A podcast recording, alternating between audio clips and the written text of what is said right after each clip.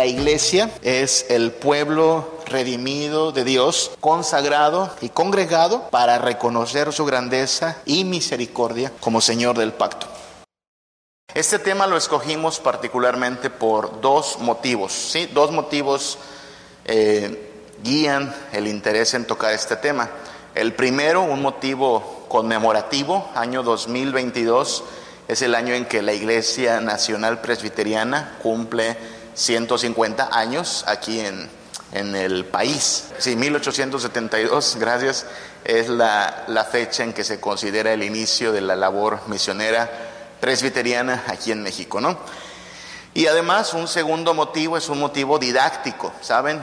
La teología reformada, la doctrina presbiteriana, se centra profundamente en la doctrina del pacto, pero a veces damos por sentado eso, siempre pasa, ¿no?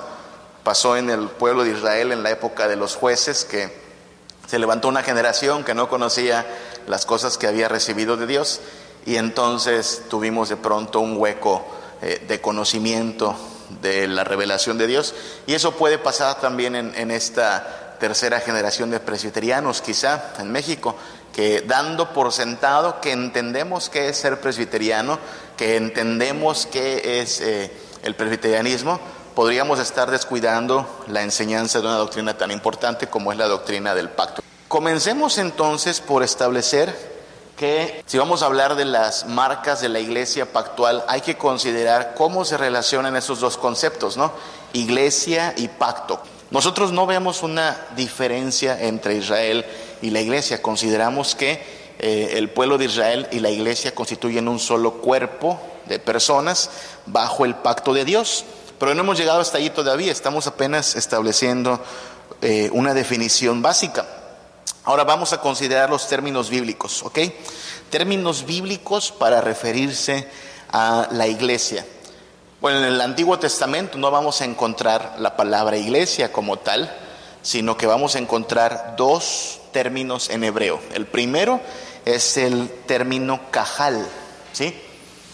¿Qué significa cajal? Cajal significa el pueblo de Dios reunido en una asamblea. No sé cómo le llamen acá a lo que se hacía en la escuela los días lunes, honores a la bandera, en algún lugar le llaman asamblea también. Ahí en el norte le llaman así. El, lunes tenemos asamblea. Honores. Homenaje le llaman acá, creo, ¿no? Sí, homenaje. Bueno, es una reunión, propiamente dicho, de personas. Eso significa cajal, el momento en el cual el pueblo se congrega, se reúne en una multitud, en un contexto determinado. Entonces vemos algunos ejemplos de esto. Por ejemplo, eh, Deuteronomio 31:30, donde dice que habló Moisés a oídos de toda la asamblea de Israel las palabras de este cántico hasta terminarlas. ¿Entendemos? Hubo una reunión masiva de judíos y a ellos se les leyó, se les cantó este, esta porción, este cántico, hasta que terminó Moisés. ¿sí? Y después cada quien para su casa. Esta es la idea de Cajal. Leemos también en Josué 8:35 que en una ocasión también, reunido el pueblo, dice, no hubo ni una palabra de todo lo que había ordenado Moisés que Josué no leyera delante de toda la asamblea de Israel. Y note que nos dice incluso quién constituyó aquella asamblea, incluyendo las mujeres, los niños y los forasteros que vivían entre ellos. Esta fue una asamblea con vocación masiva y se nos añade, hasta había damas, niños y forasteros.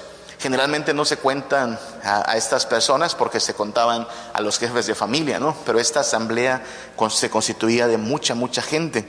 Y Esdras 10.1, en el periodo de la restauración, dice, mientras Esdras oraba y hacía confesión, llorando y postrándose delante de la casa de Dios, una gran asamblea de Israel, hombres, mujeres y niños, se juntó a él y el pueblo lloraba amargamente. ¿Okay? No es una lista exhaustiva, usted tendrá que usar a lo mejor una búsqueda en hebreo y ver todos los usos del término cajal, pero se va a dar cuenta que consistentemente cuando se usa la palabra cajal se refiere a el pueblo convocado, el pueblo reunido el pueblo en asamblea. A diferencia de otra palabra, un segundo término hebreo también, que es el término edad. Y el término edad también habla de pueblo, también habla de una gran multitud, pero no necesariamente reunida, ¿ok? No necesariamente congregada. Es como si ahorita dijéramos que eh, eh, en Yucatán hay una gran multitud de habitantes, claro que la hay, dos millones aproximadamente. Pero obviamente no están reunidos los dos millones en un solo lugar, sino se habla de eh, los habitantes en su totalidad. Ese sería el término edad, el pueblo como una gran masa, como una gran multitud, pero no necesariamente reunida. A lo mejor sí, pero no necesariamente. Por ejemplo, dice Éxodo 12:3, hablad a toda la congregación de Israel. Noten cómo cambió la traducción. Esta palabra no se traduce como asamblea, sino se traduce como congregación. Hablad a toda la congregación de Israel diciendo, el día 10 de este mes cada uno tomará para sí un cordero según sus casas paternas, un cordero por cada casa. Obviamente ese día, está hablando del día de la Pascua, no se iban a congregar todos los judíos, sino que cada quien en su casa estaría celebrando la Pascua, pero eran una gran congregación en ese sentido, un gran pueblo, no necesariamente congregados. Dice números 1.12, 1.2, haz un censo de toda la congregación de los hijos de Israel por sus familias, por sus casas paternas, según el número de los hombres, todo varón, uno por uno. La orden de Dios de censar al pueblo. Y entendemos que este censo no fue una reunión en sí, sino que habrá acontecido algún mecanismo, como, como en cualquier lugar, por cuestiones de, de practicidad se habría llevado. ¿no? no los juntaron a todos para censarlos, sino incluso dice la última frase, uno por uno. Vamos a censarlos pero no necesariamente están congregados. Y Josué, Josué 22, 18, dice, y sucederá que si os, hoy os rebeláis contra el Señor, mañana Él se enojará con toda la congregación de Israel. Y la misma idea, habla de Israel como un cuerpo, como un pueblo, no necesariamente congregado. A lo mejor sí. Es decir, recuerden que los términos no son... Eh, siempre tan eh, eh, estrictos en su uso y a veces se traslapa, pero generalmente Cajal se va a referir al pueblo de Dios congregado y Edad al pueblo de Dios en general, aun cuando no esté congregado. Es más o menos la forma en la cual hablamos de iglesia, ¿no? El día domingo la iglesia está congregada, somos iglesia de estar congregados, pero aún cuando termina el culto y nos vamos cada quien a su labor, a su casa, seguimos siendo iglesia, ¿no? Lo que nos constituye en iglesia no es necesariamente la reunión, aunque es donde más evidente eh, se muestra quién es parte de la iglesia. Hay veces que se juntan las dos palabras, como aquí, números 14, 5. Dice, entonces Moisés y Aarón cayeron sobre sus rostros en presencia de toda la asamblea, palabra cajal, de la congregación, edad, de los hijos de Israel. ¿Ok? Entonces hay veces que en algún pasaje están juntas las dos, los dos términos, cajal, hablando del pueblo congregado, y edad, hablando del pueblo como un todo. ¿Ok? Esos son los dos términos, estrictamente hablando. Luego veremos que hay analogías, claro, la iglesia o el pueblo de Dios como un rebaño, como un cuerpo, como una familia, pero esas son analogías, esos no son términos que se utilicen específicamente para hablar de la iglesia. En el Nuevo Testamento tenemos una característica interesante y es que si bien en el hebreo se distingue entre el pueblo congregado y el pueblo como un todo, el Nuevo Testamento utiliza la misma palabra para ambas connotaciones, eclesia. ¿no? Iglesia. Iglesia puede ser la iglesia local, congregada, como cuando Pablo dice que fue con la iglesia en tal lugar, se reunió con ellos, ¿no? Y también puede ser la iglesia como un todo, en todos los lugares donde se invoca el nombre de Jesucristo. Entonces, el contexto, como sabemos que es tan importante, el contexto nos dirá o nos tendrá que indicar cuándo se está utilizando el término iglesia para referirse a un grupo de creyentes reunidos en un lugar y entorno específicos y cuándo iglesia se refiere a la totalidad del pueblo de Dios. ¿ok? Esos son los términos entonces. Y partiendo de allí vamos a establecer las relaciones que hay entre el pueblo de Israel, que fue a quien se le dio a conocer el pacto, y la iglesia, que es la continuación de esta misma relación de pacto, es lo que vamos a hacer a continuación. Hablemos de cómo el pueblo de Dios, el pueblo del pacto, es un pueblo consagrado. No sé cuántas eh, connotaciones tenga en su cabecita esa palabra, consagrado, porque ya saben, hay toda una eh, costumbre en la iglesia acerca de consagrar ciertas cosas, algunas eh, sociedades o algunas organizaciones tienen todavía la costumbre de cierto día del mes tener una reunión de consagración y eso, aunque tuvo a lo mejor una buena intención, se ha prestado a ciertos malentendidos, ¿verdad? Como que la consagración ocurre en un día específico o como que la consagración se le atribuye a ciertas cosas inmateriales como manteles y sillas y mesas y cosas como esas. Bueno, el pueblo de Israel en sí, el pueblo como tal, debía entender que es un pueblo consagrado. Entiéndase, apartado, ¿verdad? Es la, es la, primera o la más básica de las implicaciones del término consagrar, ¿no? Apartar, puesto por separado, eso es de lo que estamos hablando. Aquí hay que establecer que hay una relación directa entre el pueblo de Dios y Abraham. Para el pueblo de Israel, Abraham es el patriarca, Dios hizo su pacto primeramente con Abraham, ¿ok? Estamos hablando de pacto de gracia, ¿ok? No pacto de obras. El pacto de gracia, como lo entendemos, fue un ofrecimiento, una bendición de parte de Dios a Abraham. Abraham era un donadie, habitando como forastero, sin descendencia, y Dios de pronto lo toca, lo toma y le dice, haré un pacto contigo y con tu descendencia, cuenta las estrellas a ver si puedes, así será tu descendencia y esta tierra será de los tuyos. Claro, ten por seguro que tu pueblo será esclavo por 400 años, pero después de 400 años volverán y poseerán esta tierra. Así es que el plan de Dios, el, cronograma divino está bien claro para Abraham. Y entonces el carácter de Abraham será algo así como el modelo a seguir de Israel. Todos quieren ser como el padre Abraham, todos quieren ser como este hombre que le creyó a Dios y a quien Dios recompensa por su fe. De hecho, el Nuevo Testamento en Hebreos nos dirá que por la fe Abraham hizo todo esto.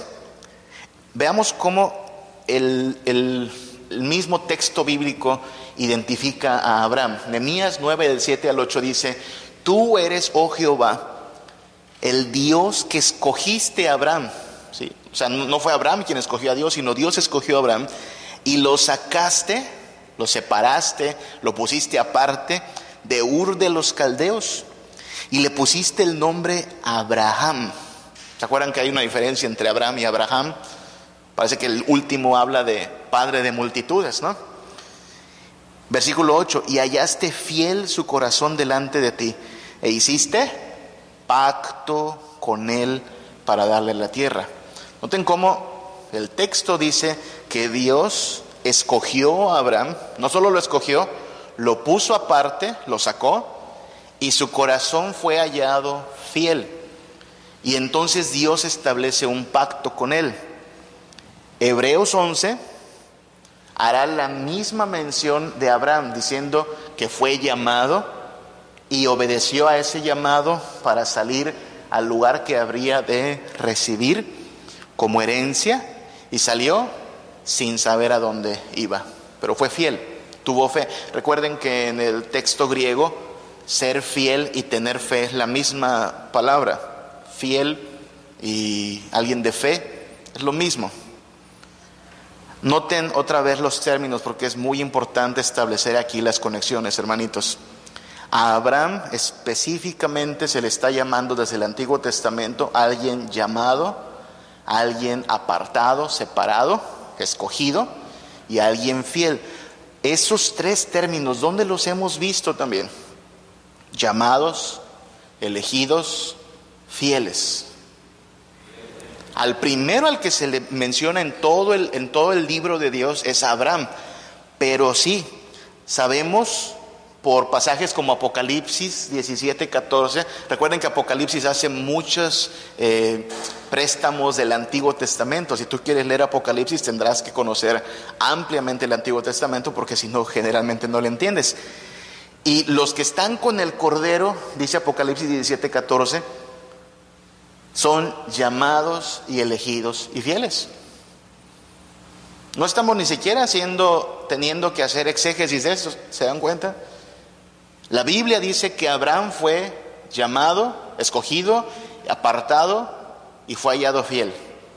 Y Apocalipsis, este libro que cierra la revelación hablando del pueblo de Dios bajo la bendición de Cristo, dice que los que están con el Cordero son llamados y elegidos y fieles. Este es el carácter que se espera del pueblo de Dios, llamado, elegido y fiel. Eso confesamos como iglesia, que hemos sido llamados para salvación, que no fue por iniciativa nuestra, sino que Dios nos escogió desde antes de la fundación del mundo. Pero no es solo aquel que se dice cristiano o creyente en Jesucristo el que ha de eh, pensar que ya tiene todo asegurado, sino que tendrá que ser fiel. El que sea fiel hasta el final, este recibirá la corona de la vida. Entonces empezamos a ver ciertas conexiones entre el pueblo, el pacto y lo que hoy es la iglesia de Jesucristo. Había promesas, había promesas para el padre Abraham en Génesis 17 del 5 al 8. Noten las implicaciones de lo que está diciendo Dios. Le dice Dios en el versículo 5, Génesis 17, del 5 al 6.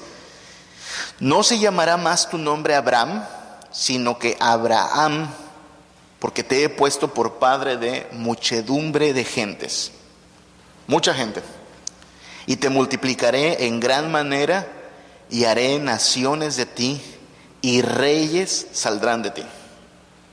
¿Qué le está prometiendo Dios a Abraham? Pues mucho de lo que no tiene. No tiene ni un solo hijo y le está prometiendo que muchedumbres saldrán de él, que será multiplicado e incluso naciones saldrán de él. No solo será una gran multitud en términos numéricos, sino también en honorabilidad. Reyes saldrán de aquí. El gran rey, de hecho, saldrá de aquí. ¿Qué le está prometiendo Dios a Abraham? Una gran, gran descendencia. De hecho, en su descendencia serán benditas todas las naciones. ¿No? ¿No es acaso eso lo que confesamos también de la iglesia? Una iglesia universal, según Apocalipsis, de toda lengua y nación congregada alrededor del Cordero.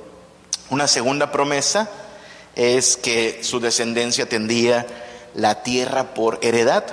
Versículo 7 dice, estableceré, otra vez ahí está el término, mi pacto, estableceré mi pacto entre mí y ti. Así es que es Dios proveyendo una relación personal directa con Abraham, pero no solo entre Dios y Abraham, sino que dice, y tu descendencia después de ti. O sea, hasta tus hijos de tus hijos serán beneficiarios de esta relación de pacto en sus generaciones. Es más, pacto perpetuo va a ser. La palabra perpetuo implica algo que no va a acabar, que no va a terminar, será permanente para ser tu Dios y el de tu descendencia después de ti, y te daré a ti y a tu descendencia después de ti la tierra en que moras, toda la tierra en que moras, toda la tierra de Canaán en heredad perpetua. Si el pacto es perpetuo, la herencia es perpetua. Y esto es lo que nosotros creemos también como iglesia, ¿no? Que Dios ha cumplido su pacto al hacer que de un descendiente de Abraham, un descendiente de todos estos, Abraham, Isaac y Jacob, será aquel en quien sean benditas todas las familias de la tierra. Y creemos que recibiremos la tierra por heredad, ¿verdad? Esperamos cielos nuevos y tierra nueva. Esperamos poseer la tierra. Y entonces Dios espera que su pueblo sea llamado, elegido y fiel. Les da promesas, gran descendencia, la tierra por heredad y les da un sello. un sello de que son consagrados, una señal, un recordatorio de que son un pueblo consagrado. ¿Cuál es ese sello? La circuncisión. Ahí, en Génesis 17, después de que dio las dos promesas, una gran multitud y que tendrían la tierra por heredad, el versículo 9 dice, dijo de nuevo Dios a Abraham, en cuanto a ti guardarás mi pacto, tú y tu descendencia después de ti por generaciones. Este es mi pacto que guardaréis entre mí y vosotros y tu descendencia después de ti. Será circuncidado todo varón entre vosotros. A partir de entonces, la circuncisión va a ser eso, señal del pacto, señal de que tanto Abraham como su descendencia fueron apartados por Dios, consagrados pues, puestos por separado como pueblo para Dios. Y por eso se va a aplicar incluso a los hijos tan pronto nazcan, ¿no? A los ocho días de nacidos, todo varón será circuncidado, porque es parte de este pueblo. Y este pueblo fue apartado para Dios. Entonces, la, la definición que nos ha servido esta mañana es esta, muy concretita, pero espero que los puntos que hemos tratado, pues afirmen que, que hay consistencia entre hablar de Israel y la iglesia como un solo cuerpo bajo el pacto de Dios, diciendo que la iglesia es el pueblo redimido de Dios, consagrado y congregado para reconocer su grandeza y misericordia como Señor del pacto. Cuando pienso en tu amor tan bello y te veo a ti en santidad y tu divinidad excede las riquezas de este mundo. Cuando te siento en mi corazón, cuando me llamas con tu amor, cuando todo está